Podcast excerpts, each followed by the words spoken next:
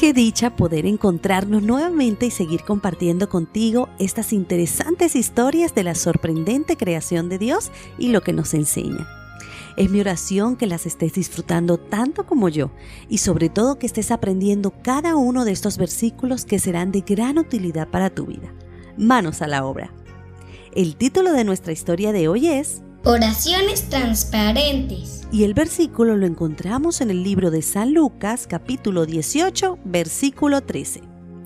Mas el publicano, estando lejos, no quería ni aún alzar los ojos al cielo, sino que se golpeaba el pecho, diciendo, Dios, ten compasión de mí, porque soy un pecador.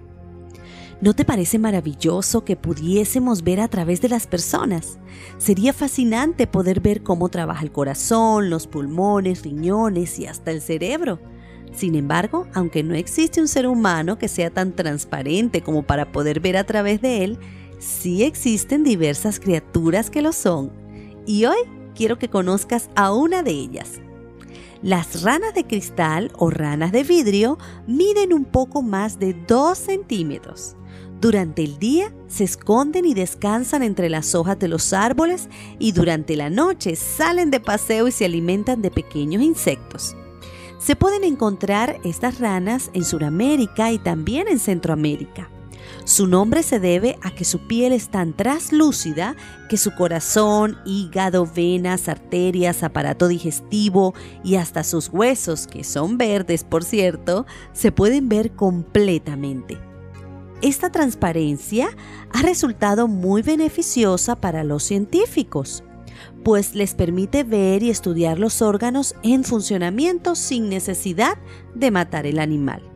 De igual forma, ayuda en la investigación de algunas enfermedades como el cáncer, sin necesidad de abrir quirúrgicamente a la ranita. El ser transparente trae sus ventajas, ¿verdad?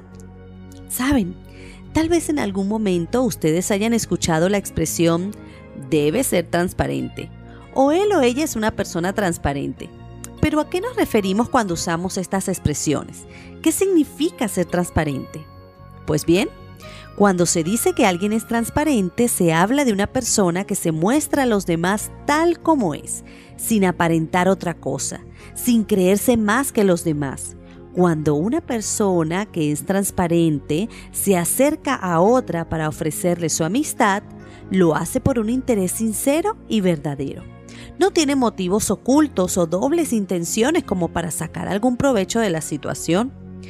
A nuestro Dios le encanta que seamos transparentes, en especial cuando hablamos con Él. Él desea que cuando oremos nos mostremos delante de Él como somos que reconozcamos que necesitamos de su ayuda para mejorar y cambiar esas cosas que nos hacen mal y que hacen mal a otros. Una vez cuando el Señor Jesús estaba aquí en la tierra, contó una historia sobre esto. Dos hombres fueron un día a la iglesia a orar. Uno de ellos se creía mejor que todas las personas, porque iba a la iglesia y se sabía la Biblia de memoria. Sin embargo, él no había dejado que la palabra de Dios lo transformara y lo hiciera mejor.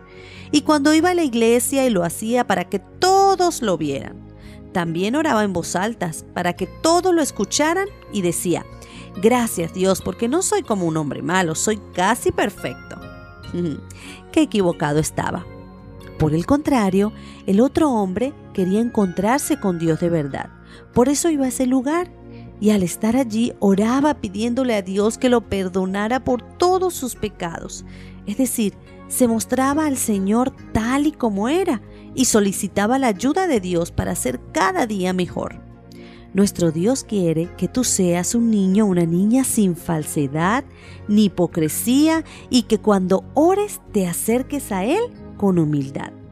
Que reconozcas tu necesidad de su ayuda para cambiar y ser mejor tal como lo dice la Biblia, que el publicano lo hacía. Mas el publicano, estando lejos, no quería ni aún alzar los ojos al cielo, sino que se golpeaba el pecho diciendo, Dios, ten compasión de mí, porque soy un pecador.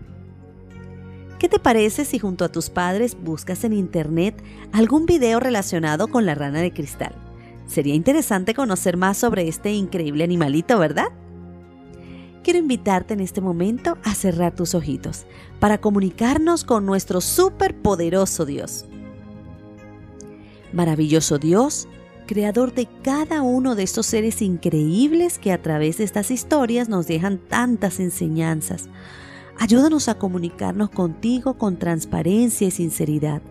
Ayúdanos a recordar que tú deseas que siempre mantengamos nuestro corazón abierto a ti para poder entender lo que necesitamos cambiar. Gracias por escucharnos y perdonar nuestros pecados.